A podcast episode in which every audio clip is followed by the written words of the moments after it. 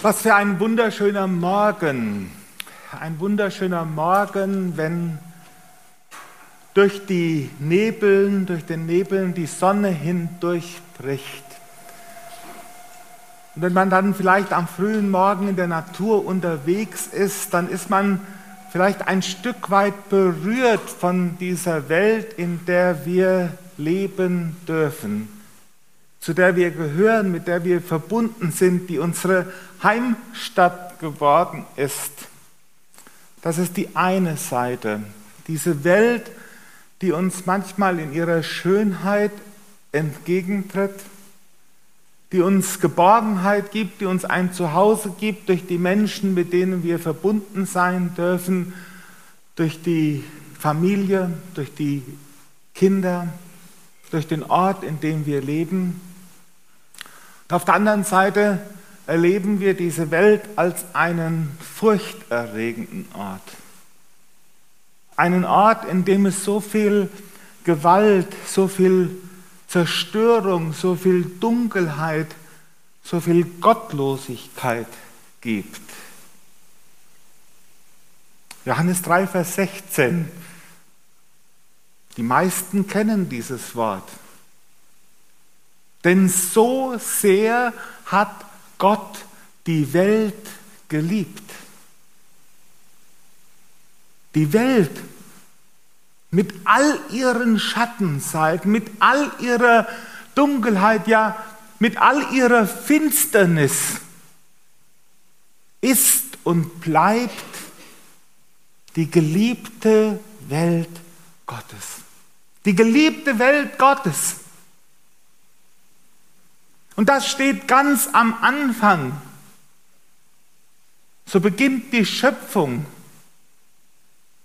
Und auch nach dem Sündenfall wendet sich Gott nicht von dieser Welt ab, auch wenn sich der Mensch von Gott abgewendet hat, in die Ferne gegangen ist, selbst Gott sein wollte und dadurch diese Gottlosigkeit diese Gottesferne, diese Finsternis in diese Welt hineingekommen ist. Trotzdem ist und bleibt die Welt die geliebte Welt Gottes. Und das Johannesevangelium offenbart in ganz besonderer Weise diese Dualität, Licht und Finsternis, Leben und Tod, Liebe und Hass, Glaube und Abfall. Und das ist dieses Spannungsfeld, die geliebte Welt. Und in Johannes 1 kann man lesen, das Licht scheint in die Finsternis hinein. Und die Finsternis hat es nicht ergriffen.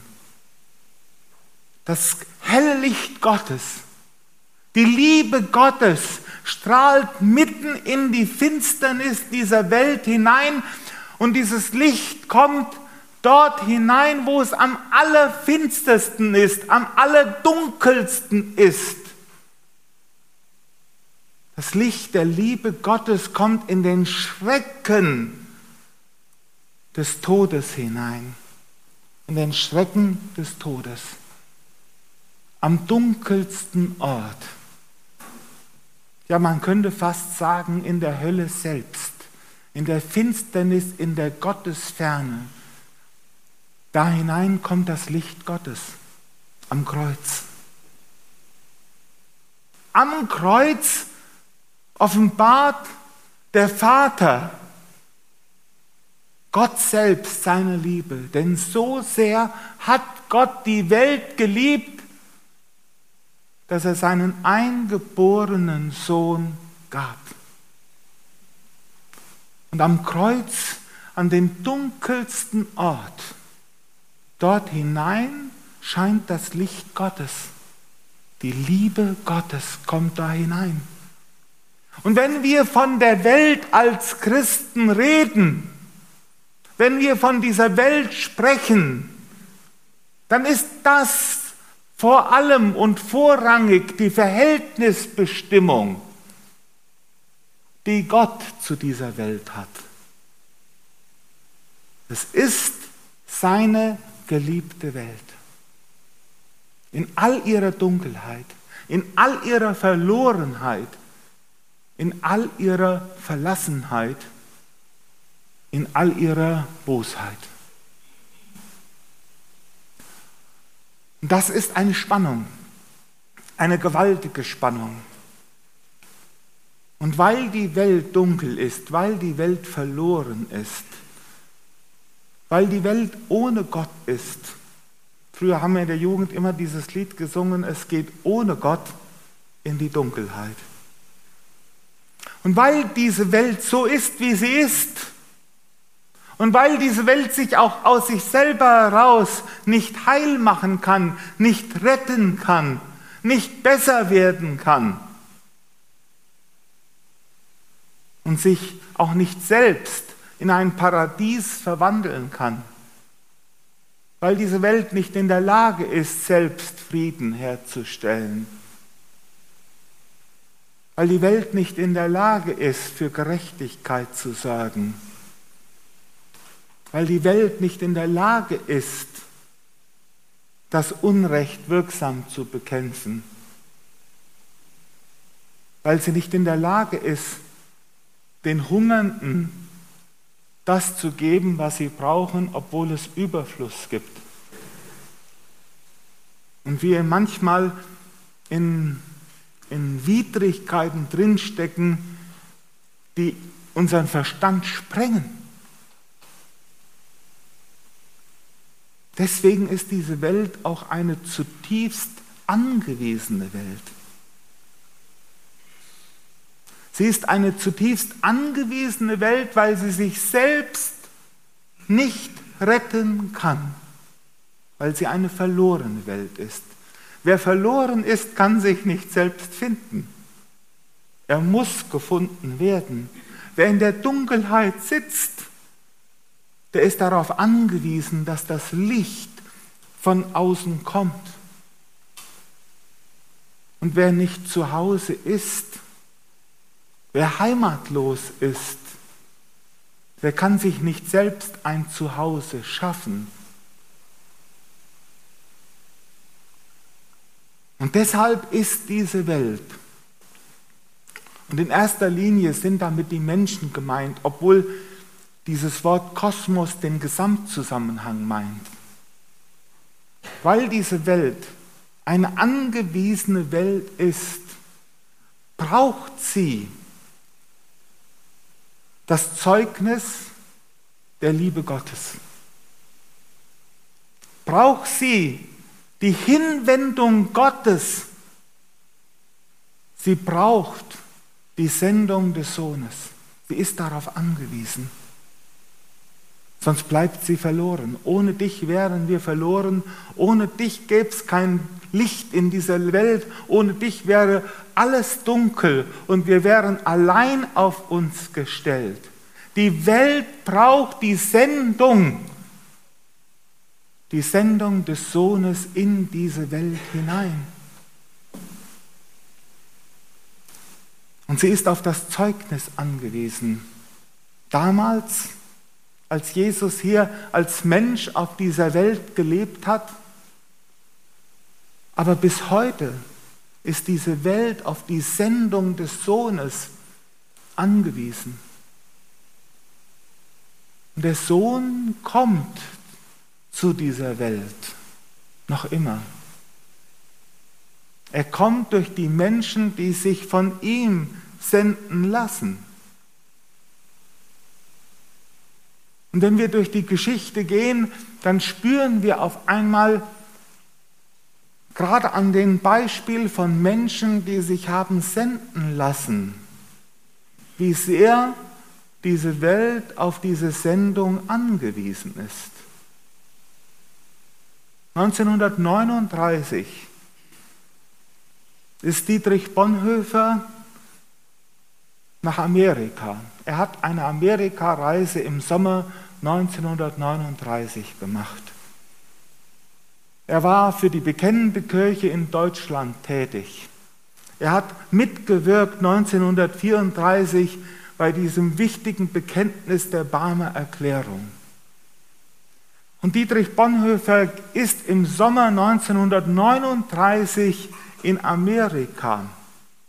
Und man bietet ihm dort an einer bedeutenden Universität eine Professur an, einen Lehrstuhl an. Man ringt mit ihm, bleib hier, bleib hier. Wir bieten dir hier alles. Und Dietrich Bonhoeffer ringt mit dieser Frage.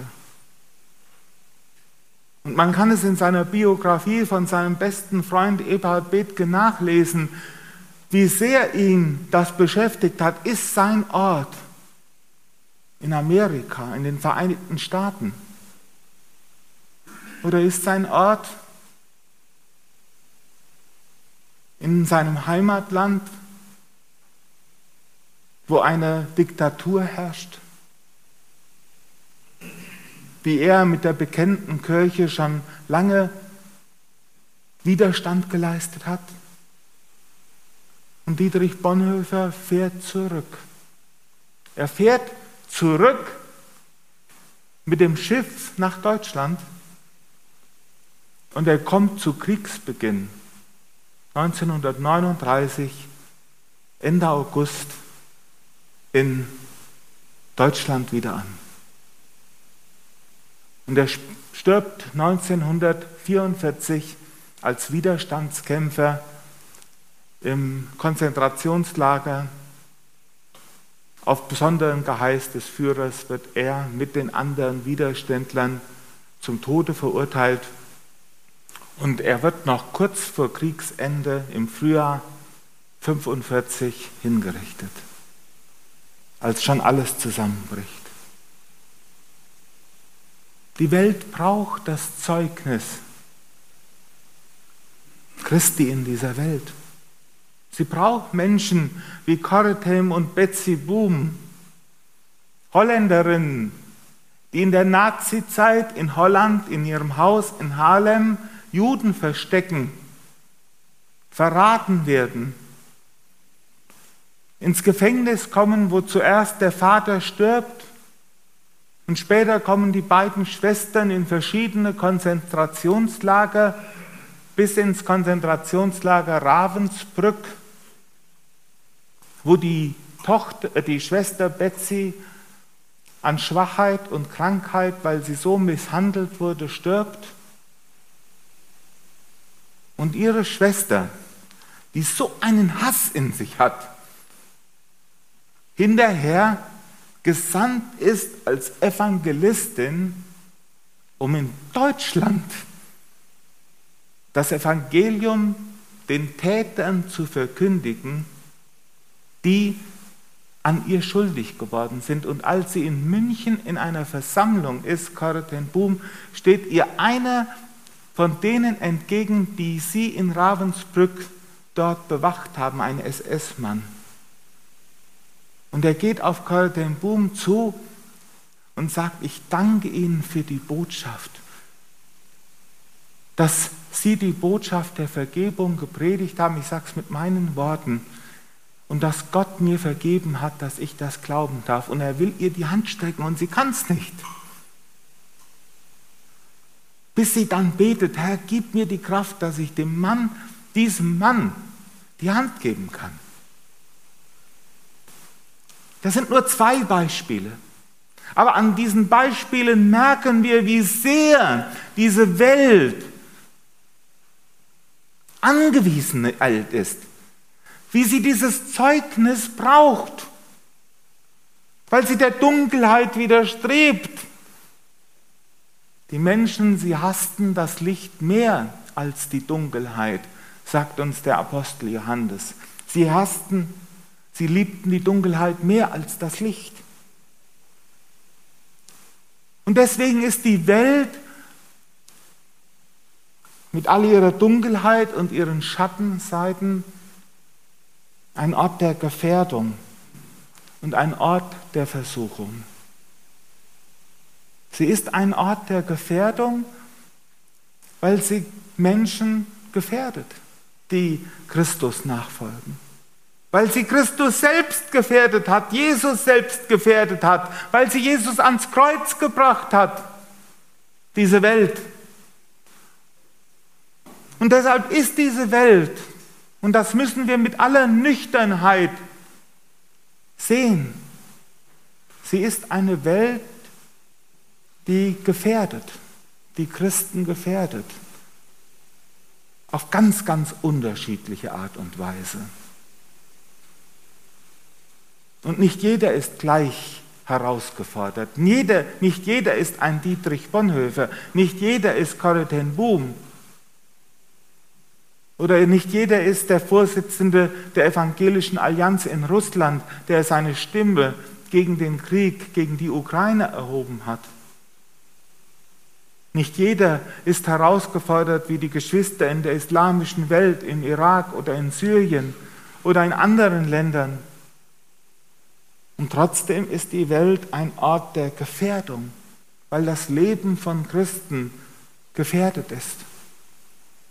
Aber sie ist auch ein Ort der Versuchung.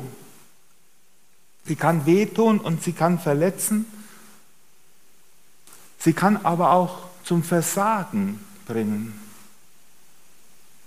Ihr Lieben, viele Christen haben versagt. Im Naziregime, in der frühen Kirche, im Kommunismus.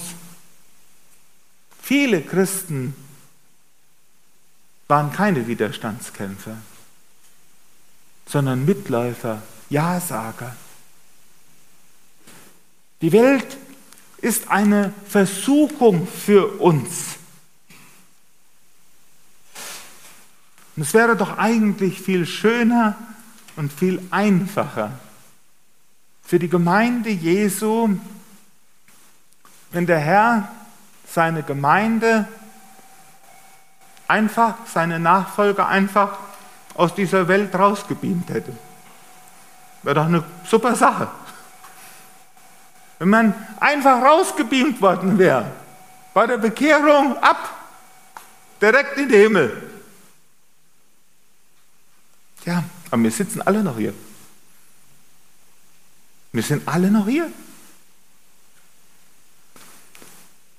Und wisst ihr, deswegen, es hat immer wieder unterschiedlichste Versuchungen in der Christenheit gegeben, mit diesem Spannungsverhältnis umzugehen. Und da gab es immer wieder unterschiedliche Angebote. Der Rückzug aus der Welt der Rückzug, die Trennung. Wir haben mit der gottlosen Welt nichts zu tun. Und wer am Sportfest war oder im Kino, der durfte im Chor nicht mitsingen. Weil er ja in der Welt gewesen ist. Der Rückzug, die Trennung, das Separieren von der Welt als Lösung um sich zu schützen, um sich zu bewahren. So wenig Kontakt wie möglich. Das ist eine Gefährdung, eine Versuchung. Und wisst ihr, das Interessante ist bei dieser Gefährdung, wo sich Menschen auf den Rückzug begeben, wo sie sich sozusagen von der Welt separieren, wo sie sich von der Welt trennen wollen, kommt die Welt durch die Hintertür hinten rein. Und wisst ihr, wie die Welt durch die Hintertür hinten reinkommt? Nun, durch Überheblichkeit. Auf einmal sind die Christen die Feinen. So habe ich es auf dem Westerwald gehört. Das sind die Feinen. Das sind die, die sich nicht schmutzig machen die machen keine Feiern. Bei denen geht alles gesittet ab. Und auf einmal ist man besser wie die anderen. Schaut auf die anderen herab. Überheblichkeit. Das geht so ein schleichender Prozess, ohne dass man das selbst merkt. Und ihr Lieben, wie viel Überheblichkeit gibt es in christlichen Kreisen gegenüber Menschen, die noch nicht zum Glauben an Jesus Christus gehören. Wie viel Überheblichkeit gibt es gegenüber solchen Menschen? Obwohl wir immer gern singen, Christen sind, äh, Christen, nee, wie heißt es? Besser sind wir nicht, aber besser sind wir dran. Das wird ganz schnell mal gesungen. Aber ob es dann wirklich so ist? Und die zweite Gefährdung, nicht die, diese diese Versuchung ist die Überheblichkeit und die Ausgrenzung. Wir machen die Türen dicht. Mit denen, die unseren moralischen Wertstellungen, Wertvorstellungen nicht entsprechen, machen wir die Türe zu, damit sie uns hier nicht durcheinander bringen. Gott sei Dank hat sich das sehr viel verändert. Aber ich weiß aus meiner eigenen Familie, aus meiner eigenen Verwandtschaft, was da schmerzhafteste Erfahrungen gemacht wurden, weil Menschen ausgegrenzt worden sind. Wenn auf einmal ein junges Pärchen in der Gemeinde schwanger wurde oder eine junge Frau schwanger wurde und man war nicht verheiratet, ein halbes Jahr dürft ihr nicht zum Abendmahl kommen. Diese Leute sind nie Mitglied in der Gemeinde geworden. Nie Mitglied geworden. Wenn du so lebst, darfst du bei uns im Chor nicht singen. Solche Leute kommen dann nicht mehr in die Gemeinde. Diese Ausgrenzung. Und das Allerschwierigste ist die Scheinheiligkeit. Wisst ihr, äh, wer im Geschäftsleben ist und einen Laden hat oder ein Geschäft hat, in der Gegend, wo fromme Leute sind, Wisst ihr, auch feiern nicht, trinken darf man nicht. Früher, früher war das so, heute ist das alles anders. Auf dem Sportplatz hat man nichts verloren und so. Aber bei der Steuererklärung können wir alle gleich fuddeln. Da geht das. Und im Laden muss ich mir nicht, nicht das aufschreiben lassen, was ich gekauft habe, sondern da lasse ich mir das aufschreiben, was ich absetzen kann. Bei dem Geschäftsleben. Das heißt, auf einmal kommt eine Weltlichkeit durch die Hintertüre in die Gemeinde hinein, die sich ja eigentlich von der Welt fernhalten will weil die Welt ist nicht eine Ortsbestimmung. Als ob ich sagen könnte, dort im Sportverein ist sie und hier bei uns nicht. Sondern die Welt ist immer da, wo Menschen losgelöst von Gott leben, in ihrem Inneren. Wo sie Entscheidungen treffen, die gegen den Willen Gottes gerichtet sind. Das ist die eine Gefährdung, die Trennung von der Welt. Aber ich möchte die andere Gefährdung nicht verschweigen. Das ist die Anpassung und die Anbiederung. Die Anpassung und die Anbiederung, wo auf einmal alles beliebig ist, wo es keine klaren Wertmaßstäbe gibt, wo man sich vielleicht auch nicht traut, dafür einzutreten, was Jesus will. Und das ist ein gewaltiges Spannungsfeld. Auf der einen Seite Abstand zu halten und auf der anderen Seite sich anzupassen, sich förmlich anzubiedern. Nur damit man nicht abgelehnt wird. Bei dem Apostel Johannes ist das zwei Teile, zwei Bereiche, Welt und Reich Gottes, Welt und Gemeinde.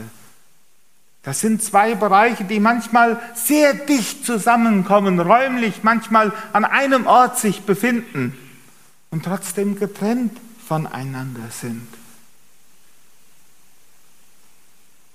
Und in dieses Spannungsfeld oder in diese Zwischenzeit hinein sendet Jesus seine Jünger. seine Nachfolger, seine Gemeinde. Wie mich der Vater gesandt hat, so sende ich euch. Wie mich der Vater gesandt hat, so sende ich euch. Und ihr Lieben, da ist auf einmal dann von Jesus her ein Anspruch an seine Nachfolger. Ihr seid das Salz der Erde, ihr seid das Licht der Welt. Ich habe es eben an diesem Beispiel von Bonhoeffer und Corrie ten Boom deutlich gemacht. Ich will es aber mal runterbrechen. Ich will es einfach mal runterbrechen auf unsere Verhältnisse. Ich bin nicht Dietrich Bonhoeffer, ich bin auch nicht Corrie ten Boom. Ich bin auch nie wegen meines Glaubens verfolgt worden. Aber wisst ihr, ich habe auch mal im normalen Arbeitsbereich gelebt und gearbeitet, mit Nichtchristen zusammen, mit Menschen, die dem Glauben fernstanden. Und auf einmal gibt es einen Kollegen, eine Kollegin, die haben alle auf dem Kieker. Die haben alle auf dem Kieker. Naja, und dann fällt, man auf, fällt einem auch ein, was, was bei diesem Kollegen oder bei dieser Kollegin alles schwierig ist. Du gesehen? Die ist ja schon wieder unpünktlich. Die kommt nie pünktlich. Die lädt alles auf uns ab. Ja, ja, du hast vollkommen recht. Und auf einmal ist man mitbeteiligt und macht einen Menschen fertig. Ich habe einen Mann kennengelernt, der saß einmal in einem Hauskreis, den meine Frau als junge Frau besucht hat. Und der saß am Abend in diesem Hauskreis bei uns und weinte und sagte, ich habe es auf dem Arbeitsplatz nicht mehr ausgehalten, ich habe gekündigt, ich konnte nicht mehr. Und dann haben wir gefragt, warum? Und dann sagt er, ja, wir sind immer alle gemeinsam auf Montage gegangen. Und ich wollte nur die Stunden aufschreiben, die ich gearbeitet habe. Und meine Kollegen wollten noch ein bisschen eine Schippe drauflegen. Aber ich wollte daran festhalten. Ich fand es nicht in Ordnung, dem Chef mehr aufzuschreiben, als ich gearbeitet habe. Und meine Arbeitskollegen, die haben mir das Leben so schwer gemacht, dass ich nicht mehr dort bleiben kann. Einmal ist man gefährdet. Und wisst ihr, wir sind zum Dienst in diese Welt gesandt, aber manchmal viel weniger, um das große Wort zu führen, sondern in der Familie, am Arbeitsplatz, im öffentlichen Leben, in der Kommunalpolitik, in den Lebensbereichen, wo wir sind, Licht und Salz zu, zu sein. Und da ist unser Leben, wie wir leben, viel entscheidender manchmal als das, was wir sagen. Manchmal denken wir, von uns ist das große Bekenntnis gefordert, aber wenn es nicht zum Leben passt, wird es eine ganz schwierige Geschichte. Und auf der anderen Seite ist unser Bekenntnis wichtig, aber dann gehört doch unser Leben auch dazu. Wir spüren, was das für eine Herausforderung ist.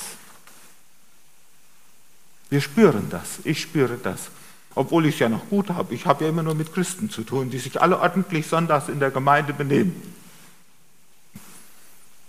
Aber wisst ihr, was das Wunderbare ist? Und das ist jetzt das Allerwichtigste. Das Beste kommt immer zum Schluss. Jesus betet für seine Jünger. Den Text, den wir gehört haben, der kommt aus dem hohen priesterlichen Gebet. Johannes 17, das hohe priesterliche Gebet. Jesus, der hohe Priester der vor dem Vater steht und für uns eintritt. Und das ist unsere große Chance. Nicht Chance, das ist viel mehr. Das ist sozusagen das, worauf wir bauen dürfen, dass Jesus für uns eintritt, dass er vor dem Vater für uns steht. Er ist unser Mittler, er ist unser Fürsprecher, er tritt für uns ein. Wir müssen nicht aus eigener Kraft in dieser Welt bestehen. Ja, wir dürfen sogar aus der Gnade und Vergebung leben. Und da, wo wir versagt haben, zu unserem Versagen stehen, weil manchmal genau unser Versagen das Bekenntnis ist, das Licht in diese Welt hineinbringt. Dass ich es vielleicht mal den Menschen, die mit mir am Arbeitsplatz sage, hier, es war nicht in Ordnung, dass ich mich so verhalten habe. Und auf einmal kommen die vielleicht dadurch zum Nachdenken. Und weil wir diesen Fürsprecher haben, und ich bitte euch, lest einfach mal, ich lese es uns, es ist so wunderbar. Da wir nun einen großen hohen Priester haben, der die Himmel durchschritten hat, Jesus, den Sohn Gottes, so lasst uns festhalten an dem Bekenntnis, denn wir haben nicht einen hohen Priester, der kein Mitleid haben könnte mit unseren Schwachheiten, sondern einer, der in allem versucht worden ist, wie wir, doch ohne Sünde. So lasst uns mit Freimütigkeit hinzutreten zum Thron der Gnade, damit wir Barmherzigkeit erlangen und Gnade finden zu rechtzeitiger Hilfe, wenn wir Hilfe nötig haben. Ihr Lieben, wir können alleine aus eigener Kraft in dieser Welt nicht bestehen. Wir können vielleicht manchmal schöne Programme machen. Wir können manchmal auch schöne Happenings machen. Wir können viel Gutes organisieren. Das ist auch wichtig. Dass, nicht, dass ich das negativ sehen will. Aber dieser Welt das Licht zu bringen, das können wir aus uns heraus gar nicht. Und Jesus sagt, ohne mich könnt ihr nichts tun. Ihr seid auf mich ganz und gar angewiesen. Und wenn ihr mit mir in Verbindung bleibt, seid ihr Gesandte in diese Welt hinein, so wie mich der Vater gesandt hat. Und du musst keine Angst vom Konzentrationslager oder Verfolgung haben. Du bist an deinem Arbeitsplatz, in deiner Familie, mit deinen Nachbarn, dort, wo du Gott wo Gott dich hingestellt hat, da ist dein Platz. Und dort bist du zum Dienst hingesandt. Mit den Menschen hier in diesem Ort. Und Jesus betet für seine Nachfolger. Er betet, dass sie in der Gegenwart Gottes bewahrt bleiben, dass sie mit Gott in Verbindung bleiben. Er betet, dass sie vor dem Bösen bewahrt bleiben. Das bedeutet, dass sie gerettet bleiben, dass sie sich im Glauben bewähren und ans Ziel kommen. Er betet dafür, dass sie Eigentum, weil sie Eigentum des Vaters sind, dass sie als Eigentum des Vaters bewahrt bleiben. Eigentum muss man immer schützen. Das gehört ja in den Tresor rein. Ne, wenn man Gold, Geld oder irgendwas Tolles hat, das muss man ja schützen, muss man bewahren. Also schützt man es in irgendwie. Und Jesus betet dafür, dass der Vater sein Eigentum bewahrt, dass er darauf aufpasst, dass ihm nichts passiert. Und ihr Liebe, das ist unsere Hoffnung. Ich wollte nicht einen einzigen Tag ohne Jesus in dieser Welt leben mit der Herausforderung, die an mich als Christ gestellt ist. Nicht einen einzigen Tag, nicht eine einzige Minute, nicht eine einzige Sekunde wollte ich ohne Jesus unterwegs sein. Aber mit ihm, der mit meinem Fürsprecher, mit meinem hohen Priester, darf ich mit euch, dürfen wir gemeinsam in diese spannungsvolle, in diese Welt hineingehen und senden lassen. Warum? Weil sie eine geliebte Welt ist, trotz aller Dunkelheit. Weil sie eine geliebte Welt ist und bleibt. Amen.